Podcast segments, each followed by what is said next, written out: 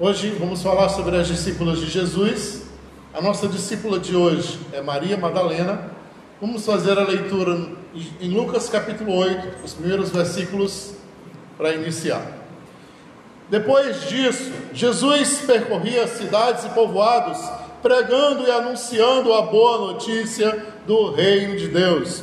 Os doze iam com ele, e também algumas mulheres que tinham sido curadas de espíritos maus e de doenças. Maria, chamada Madalena, da qual tinham saído sete demônios. Joana, mulher de Cusa, alto funcionário de Herodes. E Susana e muitas outras que serviam Jesus com os bens que possuía. João capítulo 20, no versículo 1 diz: No primeiro dia da semana, Maria Madalena foi bem cedo ao túmulo de Jesus, quando ainda estava escuro, e logo viu que a pedra tinha sido retirada do túmulo. E então saiu correndo e foi encontrar Simão Pedro e o outro discípulo, aquele a quem Jesus amava, e disse-lhes: Tiraram do túmulo o Senhor e não sabemos onde o colocaram. Então Pedro e o outro discípulo saíram e foram ao túmulo. Os dois corriam juntos, mas o discípulo, o outro discípulo passou adiante, correu mais depressa que Pedro e chegou primeiro ao túmulo. Inclinando-se, viu os lençóis deixados no chão, mas não entrou. Então Pedro, que vinha correndo atrás, também chegou e entrou no túmulo e viu os lençóis deixados no chão, o sudário que tinha sido colocado na, sobre a cabeça de Jesus, e o sudário não estava junto com os lençóis, estava enrolado em lugar à parte. E então o outro discípulo que tinha chegado primeiro ao túmulo entrou também. Ele viu e acreditou. De fato, ainda não tinham compreendido que ele devia ressuscitar dos mortos, de acordo com a Escritura. Os discípulos então retornaram para casa Maria continuava ali chorando, junto ao túmulo. Enquanto chorava, inclinou-se na direção do túmulo. Viu então dois anjos com vestes brancas sentados onde o corpo de Jesus tinha sido colocado, um na cabeceira e o outro nos pés. E perguntaram a ela: Mulher, por que você está chorando? E ela respondeu: Tiraram o meu senhor daqui e não sei aonde o colocaram. E quando acabou de dizer isso, Maria voltou-se, viu Jesus de pé, mas não percebeu que era Jesus. E Jesus lhe perguntou: Mulher, por que você está chorando? A quem está procurando? E Maria pensou que fosse o jardineiro e disse: Se foi você que o levou, diga-me onde o colocou e eu vou buscá-lo. E então Jesus lhe disse: Maria. E ela voltou-se e exclamou em hebraico: Raboni, que quer dizer mestre. E Jesus disse: Não me detenha, pois ainda não subi para junto do meu Pai. Mas vá encontrar os meus irmãos e diga a eles: Eu estou subindo para junto do meu Pai, Pai de vocês, do meu Deus, Deus de vocês. E então Maria Madalena foi anunciar aos discípulos: Eu vi o Senhor, e contou a eles o que Jesus lhes dissera. Aleluia. Hoje vamos falar dessa personagem, dessa discípula é, maravilhosa chamada Maria Madalena. Como vocês já devem ter percebido, Maria era um nome bastante comum nos tempos de Jesus. Não só nos tempos de Jesus, mas também nos nossos tempos. Né? Maria é um nome grego. Não era exatamente esse o nome utilizado pelo judeu para denominar Maria. Na verdade, o nome Maria no hebraico é Miriam. Possivelmente, como Jesus já falou, chamou, aqui não foi Maria, ele deve ter falado Miriam. E a mãe de Jesus também chamava-se Miriam. Era o nome hebraico para Maria. Meio que né, a forma grega se tornou Maria. Haviam muitas Marias: Maria de Betânia, Maria Madalena, é, Maria mãe de Jesus, é, e outras Marias, né? Que a gente pode encontrar no texto dos evangelhos. Essa personagem especificamente, ela se tornou é, um ícone desde o princípio é, e um papel fundamental ela representou em toda a história da cristandade.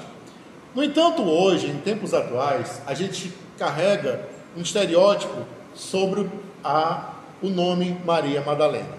Curioso isso, né? Hoje, quando você é, denomina alguém, ainda que seja por brincadeira, de Maria Madalena, é como se, em outras palavras, você quisesse dizer que aquela pessoa, aquela mulher, é uma mulher de má fama. E com má fama, vocês sabem o que eu quero dizer, né? Então, se tornou meio que o estereótipo de uma, de uma mulher que se prostituía. Em todas as vezes que vemos utilizar Maria Madalena, a gente entende que está falando de alguém que está relacionado à prostituição. E é uma confusão é, que, que já há muitos séculos ocorre. Mas vamos entrar um pouco nas entrelinhas da vida de Maria Madalena, para que a gente possa discutir a respeito disso. Primeiro, eu vou dar um pano de fundo de história, para que a gente entenda, e depois a gente vai chegar no miolo daquilo que é importante. Primeiro, Maria Madalena, ela era chamada assim pela localidade que ela havia nascido, Magdala. Na verdade, era Maria de Magdala.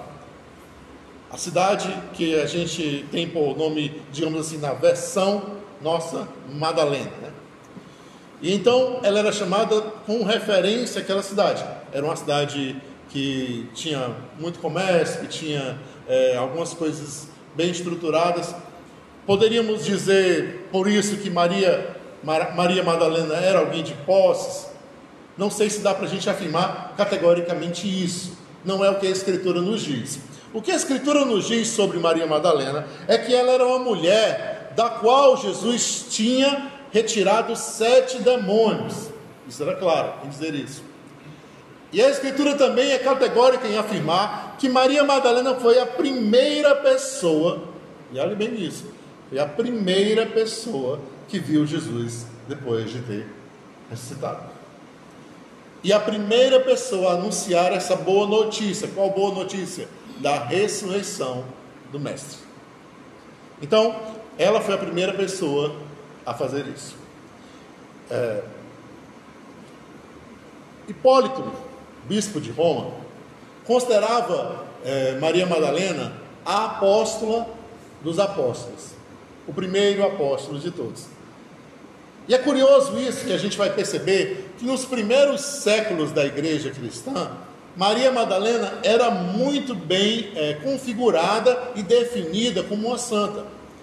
Existiam três Marias que eram é, apresentadas, três mulheres que eram basicamente tidas como santas na igreja primitiva, Maria de Betânia, distinta, Maria Madalena e aquela outra mulher em Lucas 7 que lavou os pés de Jesus e enxugou com os cabelos, que não dá o nome de quem é.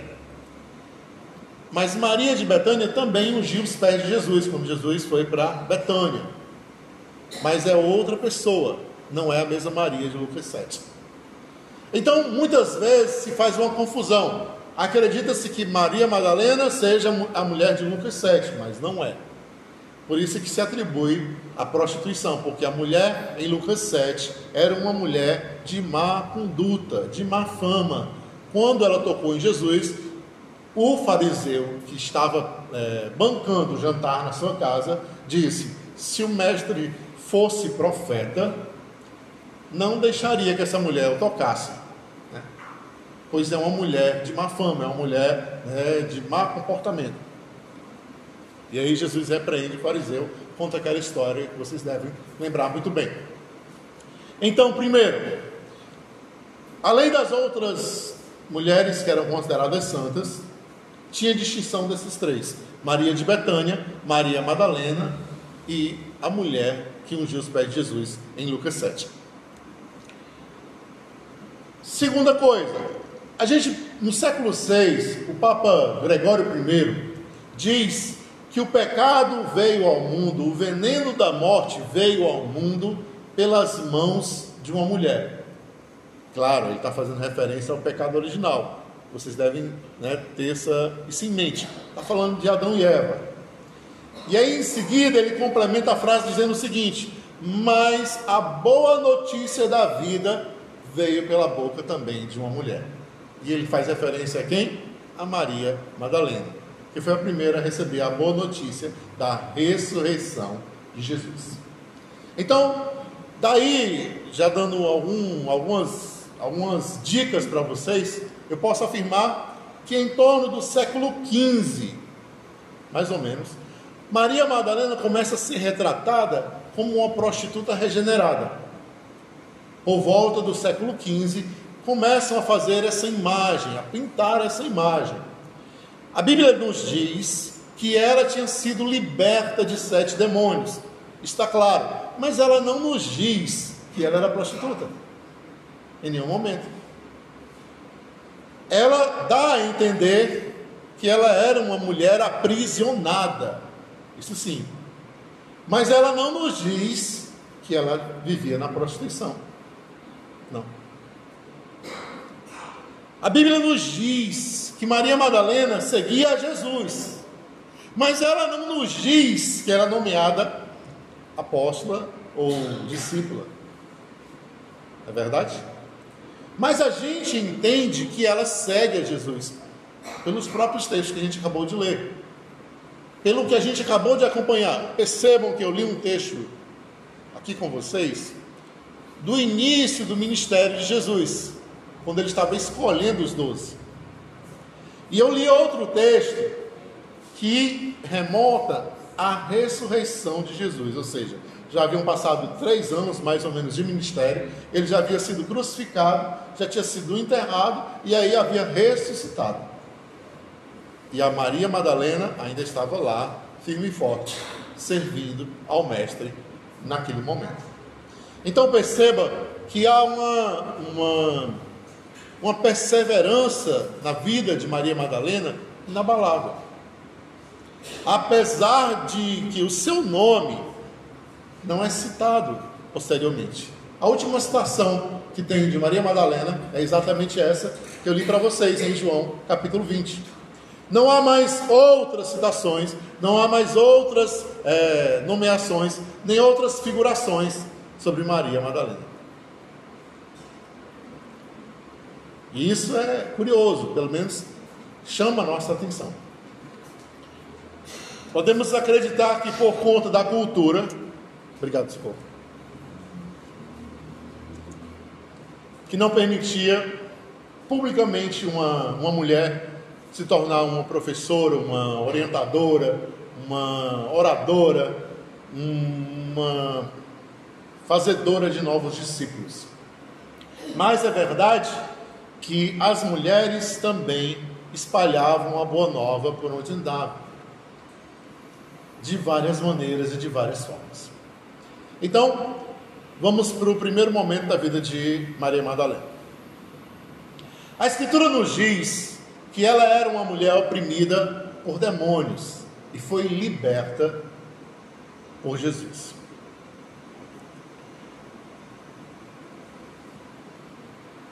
Tem uma história que diz o seguinte: é uma lenda. Diz que o rei da, da Frígia, Górdio, é, consultou o oráculo a respeito de quem quem seria o seu substituto. E, por orientação, amarrou um carro, uma carroça no templo de Zeus com uma corda e deu um nó que fosse impossível de desatar. E diz a lenda que quem desatasse o nó se tornaria o outro imperador no lugar do rei da Frígia. Depois dele veio Midas, se não me engano, filho, e depois não houve mais nenhum herdeiro. Diz também a lenda e a tradição que um camponês, chegando ao templo de Zeus e sabendo dessa história, olhou para o nó, pegou a sua espada e com um golpe cortou aquele nó. E que aquele camponês, quem era? Alexandre que iria se tornar o grande dominador de todo mundo conhecido até aquele, aquela época.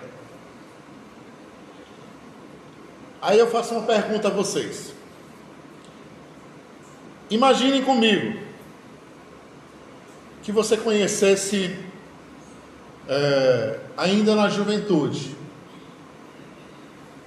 cinco homens, quatro homens, e tivesse a oportunidade de derrotar qualquer um deles, qual você escolheria para derrotar? Se você soubesse que essa escolha iria afetar o futuro do mundo.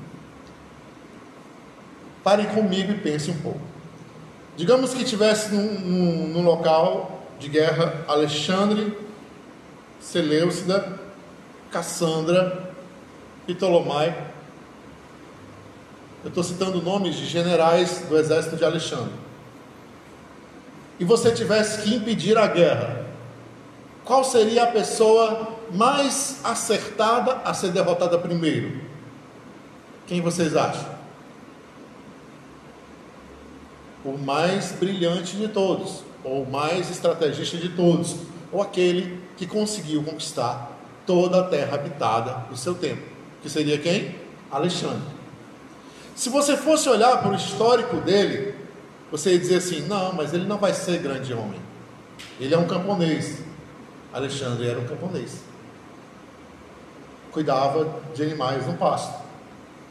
Mas se tornou um dos maiores guerreiros que já existiu, que já se conheceu no mundo. Por que, que eu estou falando isso para vocês? Tem tudo a ver com o texto que a gente leu.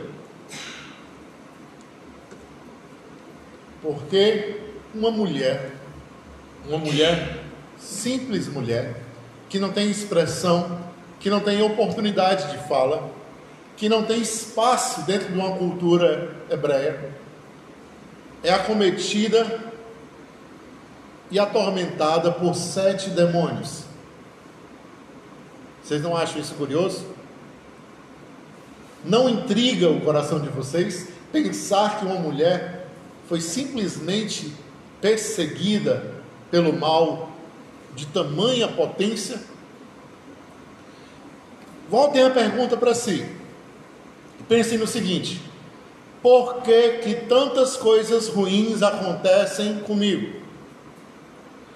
Por que, que algumas coisas tão ruins acontecem com algumas pessoas e outras coisas não?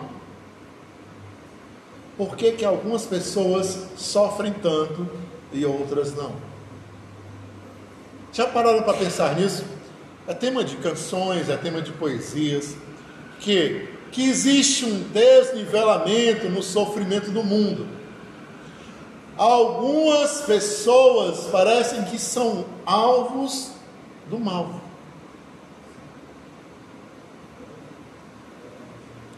Quando Moisés estava para nascer, o que foi que aconteceu no Egito? Vocês lembram? O Faraó estabeleceu que toda criança do sexo masculino fosse morta antes de sequer ir para a mãe.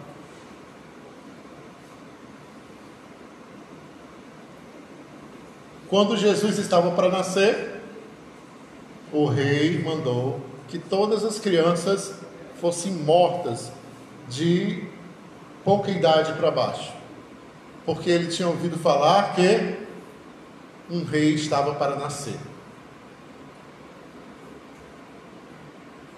Quando nós olhamos a, a coisa desse ângulo, percebemos o seguinte: que existem algumas situações em que algumas pessoas são extremamente afligidas pelo mal, extremamente atacadas, molestadas pela vida, por algum motivo específico, que elas não sabem dizer o porquê, ou não entendem o porquê. Da mesma forma, talvez essa fosse também a pergunta de Maria Madalena. Já pararam para pensar nisso? Por que comigo? Por que, que eu sofro tanto? Ou por que, que as coisas são tão difíceis para mim? Ou por que eu preciso lutar mais do que os outros para poder vencer?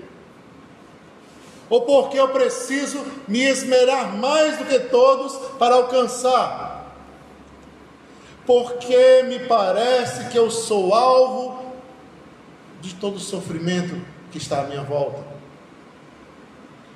Muitos de nós têm essa sensação, apesar de não todos, apesar de não ser algo generalizado, mas muitos de nós passa por esse sentimento, como aquele livro do Harold Kushner, porque coisas ruins acontecem a pessoas boas.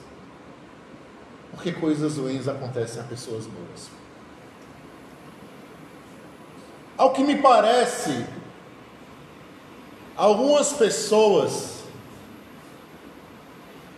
têm em si um potencial imenso para o bem.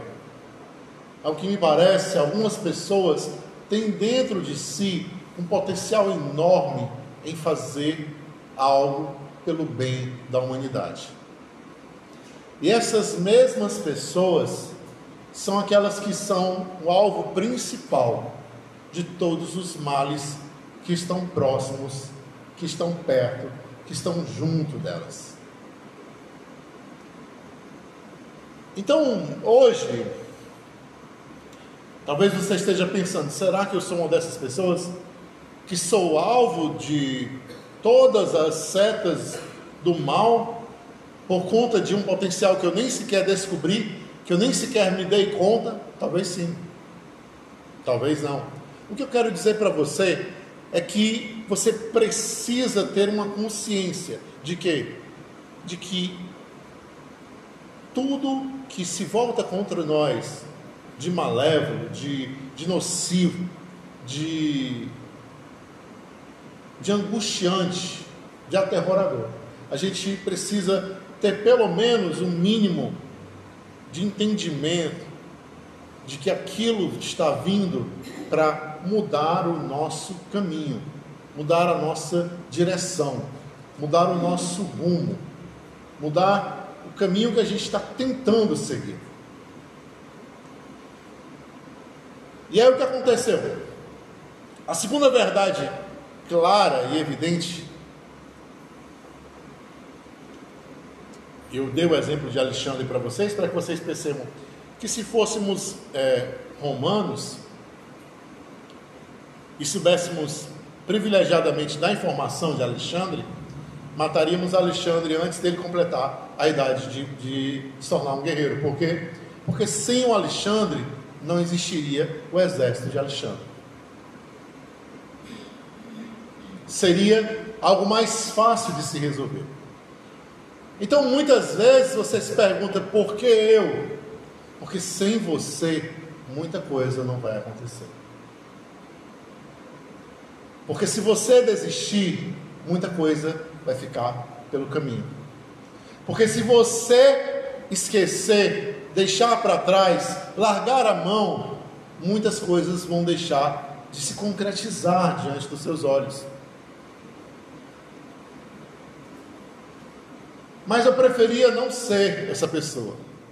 Eu preferia não ter essa vocação. Eu preferia não é, assumir essa responsabilidade. E é o que todos nós muitas vezes sentimos. Esse desejo enorme de largar tudo. Mas a verdade é que a vocação da gente faz parte da vida da gente.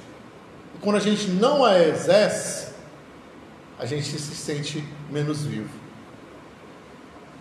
menos parte do mundo que está fora neutralizado. Então, Maria Madalena foi perseguida, atormentada, aprisionada por sete demônios depois foi liberta por Jesus. E ela se torna alguém extremamente grata, extremamente devotada ao ministério de Jesus. Percebam que ela consegue uma façanha que não é registrada, mas está subtendida. Maria Madalena passa a ser uma seguidora de Jesus, sem ser, sem ter sido nomeada isso. Em nenhum momento Jesus diz: Maria Madalena, você vai vir comigo também. Em nenhum momento Cristo diz, além dos doze, eu queria chamar também algumas mulheres. Porque isso talvez fosse parecer estranho para a cultura, fosse parecer estranho para aqueles que estavam vendo aquilo acontecer. Mas ela e algumas mulheres insistem em seguir a Jesus, insistem em não largar mão da presença do Mestre. Sabe como é que eu, sabe o que eu me lembro quando eu vejo isso? Eu lembro de Josué. Vocês lembram quando Moisés ia até o monte falar com Deus? E toda a congregação ficava esperando um retorno, mas existia um jovem rapaz que simplesmente ia atrás de Moisés. E ele chegava até o limite aonde se podia ir. E aí, então Moisés dizia: Calma, Josué, fique aqui, você não pode ir mais além. E ele ficava entre Moisés, Deus e a congregação. Ele nem voltava para sua casa, ele ficava esperando o retorno de Moisés lá onde o limite que ele havia deixado. Sabe o que quer dizer isso, gente? Uma vocação em exercício. Maria Madalena era uma mulher que exercia a sua vocação não porque alguém dizia que ela tinha que exercer, não porque ela havia sido reconhecida para isso. E é curioso isso. Muitos de nós dizem o seguinte para si mesmos: Não, eu não vou fazer isso porque ninguém nunca me chamou. Não é verdade?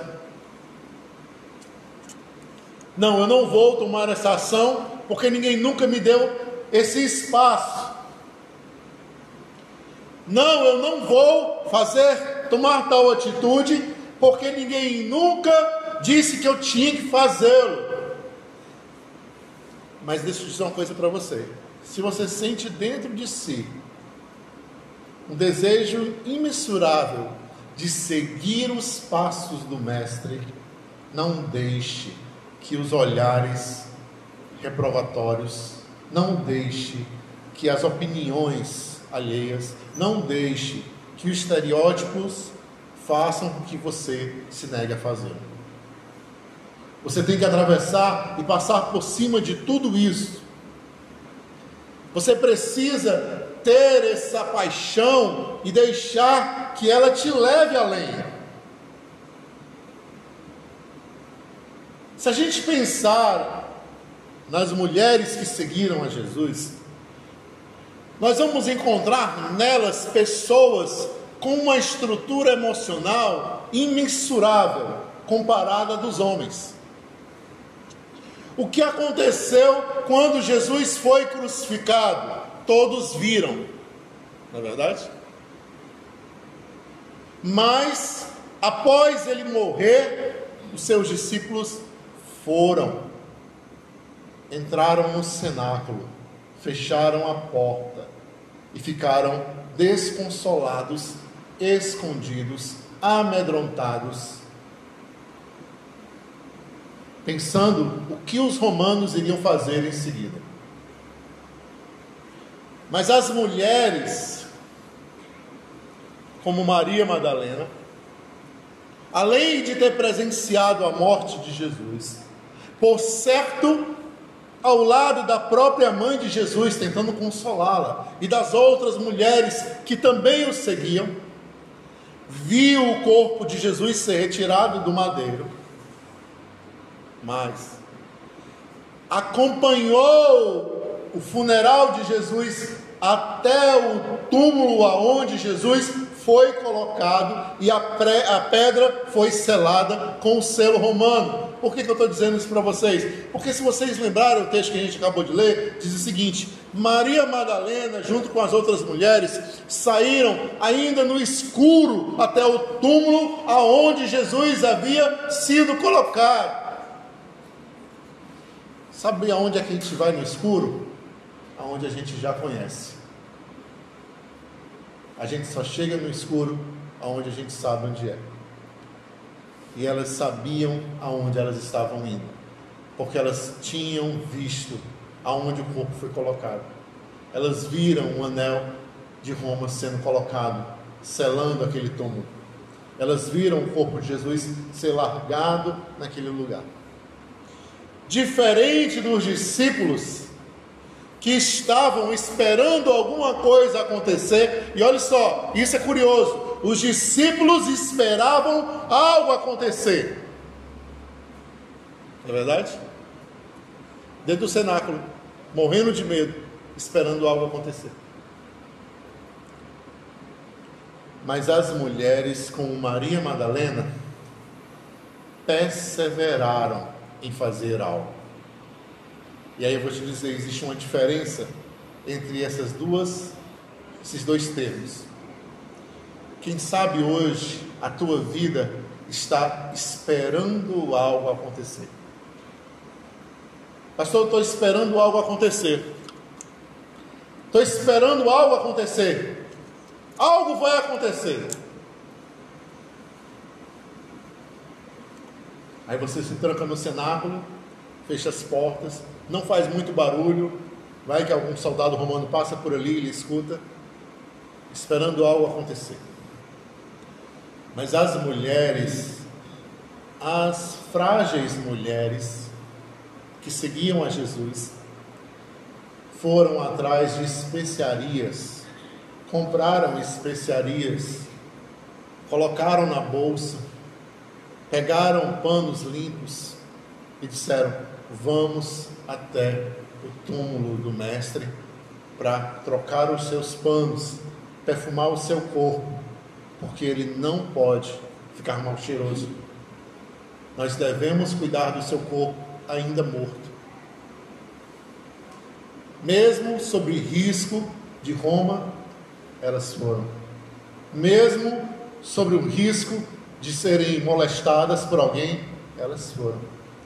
Não havia soldados acompanhando aquelas mulheres, mas havia uma paixão dentro do peito delas que ardia e não cessava de fazer o bem, de fazer o certo, de fazer o que era preciso, de fazer o que era necessário. E aí eu pergunto a você: o que hoje tem impedido essa paixão dentro do teu peito? O que hoje tem esfriado a tua vocação dentro de si? O que hoje tem feito você se trancar dentro de um cenáculo e não tomar nenhuma atitude e esperar que algo aconteça? Hoje você precisa aprender com Maria de Magdala. Você precisa colocar as especiarias na bolsa. Mesmo sabendo que Jesus vai estar morto mesmo sabendo que acabou, mas que você não vai deixar de amá-lo, mas você não vai deixar de ser grata. Perceba que a força da gratidão é talvez o maior de todos os, os poderes e significados que existe. Que o amor e a gratidão daquelas mulheres fez elas cuidarem de Jesus morto. Elas cuidaram de Jesus morto por conta da gratidão e do amor que elas tinham a Ele. Já os discípulos estavam aterrorizados, trancados no cenário, apavorados. Mas, pastor, quando elas chegaram até lá, Jesus não estava mais morto, é verdade. Mas o processo de ir até lá, o processo de cuidar de Jesus, o processo de comprar as especiarias, o processo de se encaminhar ainda alta madrugada até o túmulo, foi o suficiente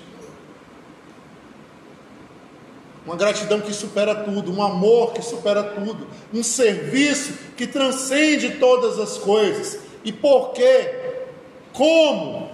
Como pode alguém ter esse amor tão grande? Como pode alguém ter essa gratidão tão grande? Como pode alguém ter esse, essa expressão de fé tão significativa dentro de si, ao ponto de continuar, mesmo com o mestre morto?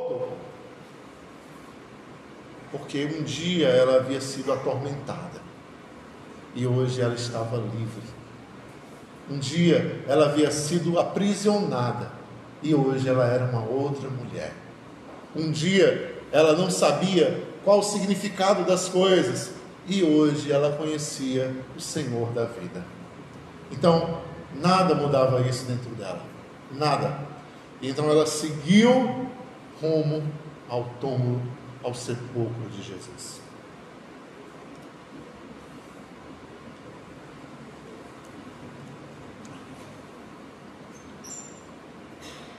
Quando ela chega até o túmulo, para surpresa dela, o túmulo já está aberto. E é uma surpresa porque quando elas estão a caminho do túmulo, e eu não sei quantas, três, duas, três mulheres, quatro, não sei quantas, mas para que vocês percebam a problemática que pairava na cabeça delas, além delas pensarem, vamos trocar os panos, vamos perfumar o corpo, vamos cuidar do mestre, ele está morto, mas merece o nosso respeito, merece o nosso amor e a nossa gratidão. Mas ao mesmo tempo elas pensavam: quem vai remover a pedra? Nenhum de nós tem força suficiente para isso. Quem vai tirar a pedra? Quem vai remover a pedra? Só somos mulheres. E aí eu faço uma referência agora à tua vida. Tem algumas situações, algumas circunstâncias na nossa vida que a gente diz assim: quem vai remover a pedra? Não dá, eu não consigo. Quem vai resolver isso, Jesus? Quem vai tomar a frente disso? Eu estou indo aqui, Jesus, em direção ali a. Mas eu não sei o que, que vai ser. Eu não sei o que será. E esse é o caminho do verdadeiro discípulo. O verdadeiro discípulo não sabe o que será. Ele só sabe o que é. O que é? Tenho que ir. O que é? Tenho que seguir. O que é? Tenho que levar. O que é? Tenho que convidar. O que é? somos mulheres, somos fracas. O que é? Mas o que será? Não sei. Como é que a gente vai remover a pedra? Não sei. Mas vamos lá. Se a gente encontrar algum homem para remover a pedra. E então ela sai correndo instintivamente ao encontro do esconderijo dos discípulos que mais pareciam crianças escondidas dentro da casa. Ela sabia onde eles estavam. E ela bate na porta, né? E diz: Olha, abriram o túmulo do Senhor e levaram o corpo dele. E aí os discípulos saem correndo, desesperados. Primeiramente João, Pedro. João ultrapassa Pedro, mas não entra no sepulcro. Pedro depois entra no sepulcro, depois João entra no sepulcro, percebe que o corpo não está lá conferem e voltam de novo para o cenáculo para se trancarem.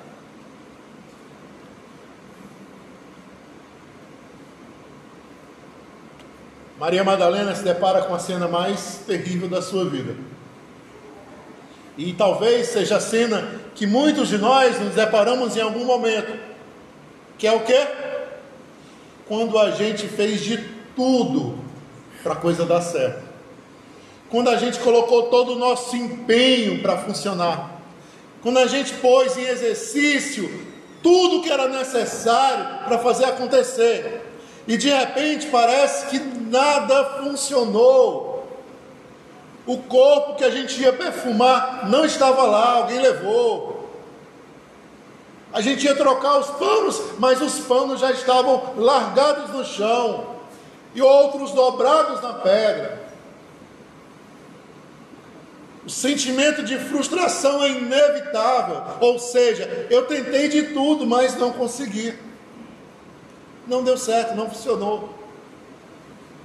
E é curioso isso porque porque a frustração de Maria Madalena é tão grande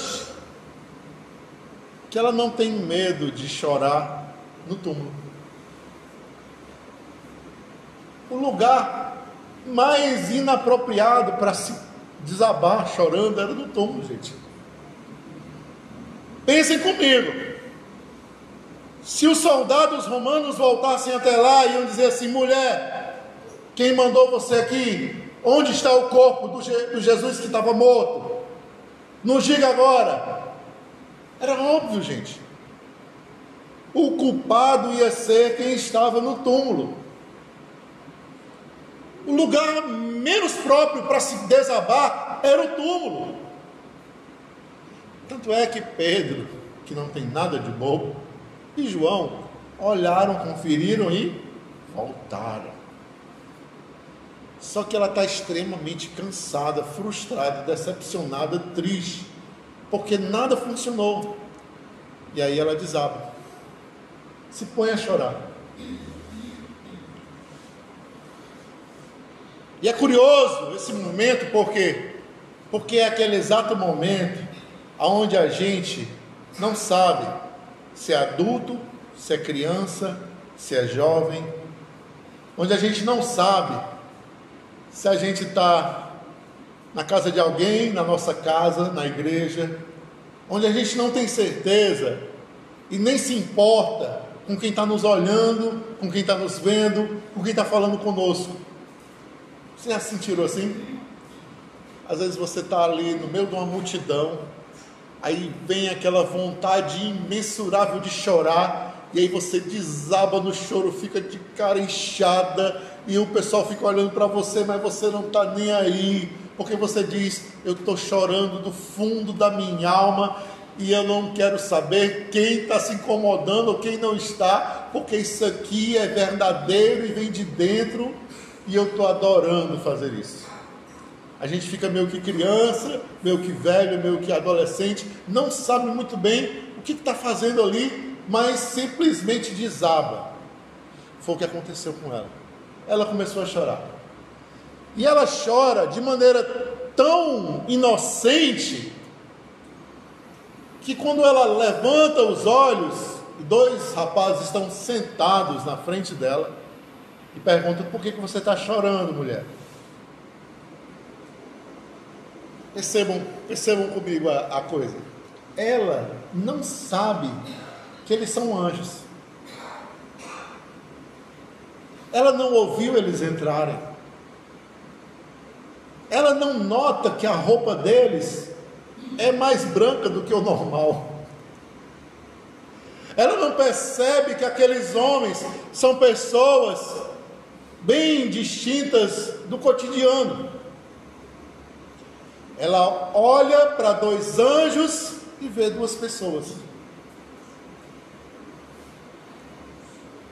E conversa com elas como se estivesse conversando com um vizinho.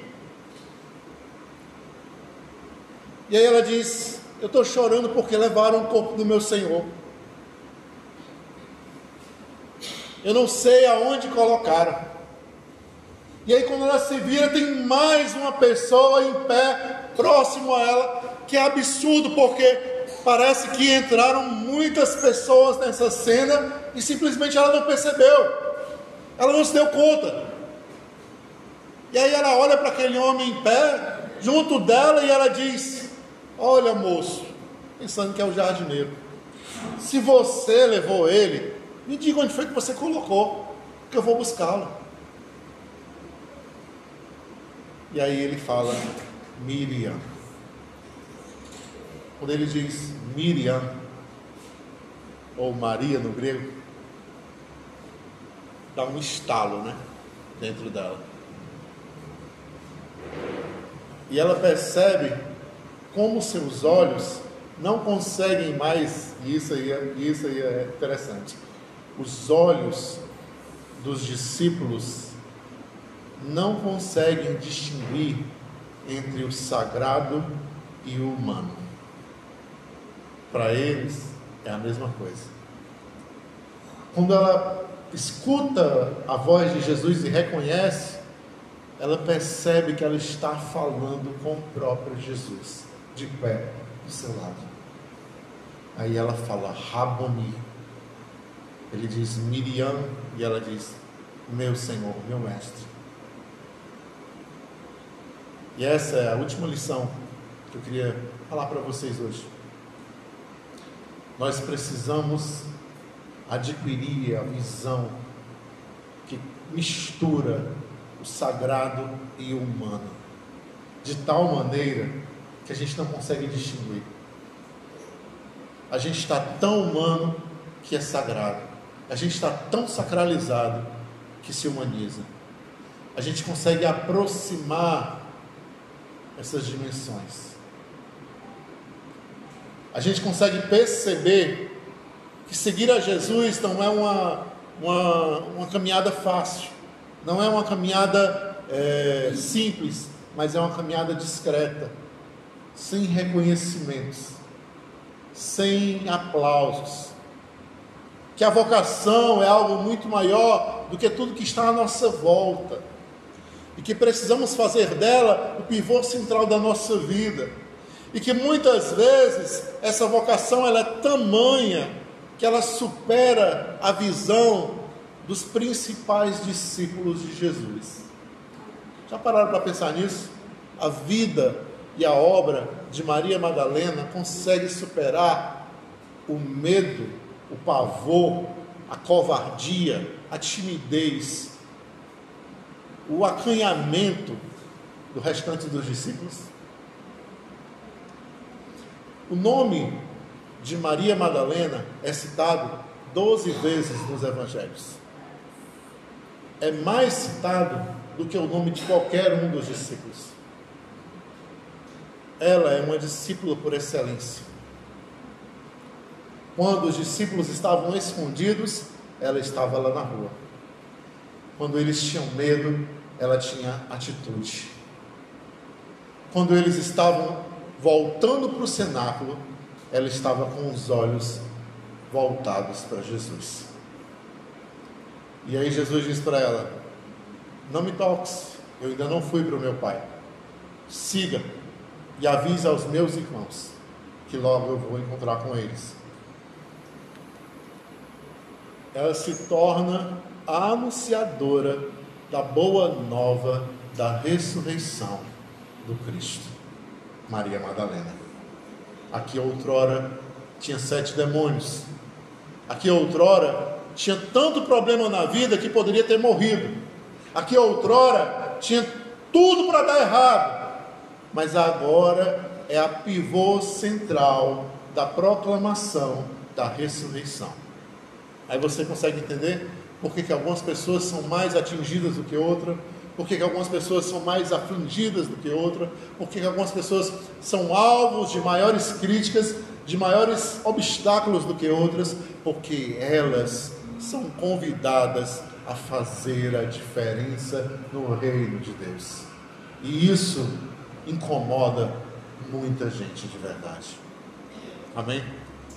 Tem que de pé.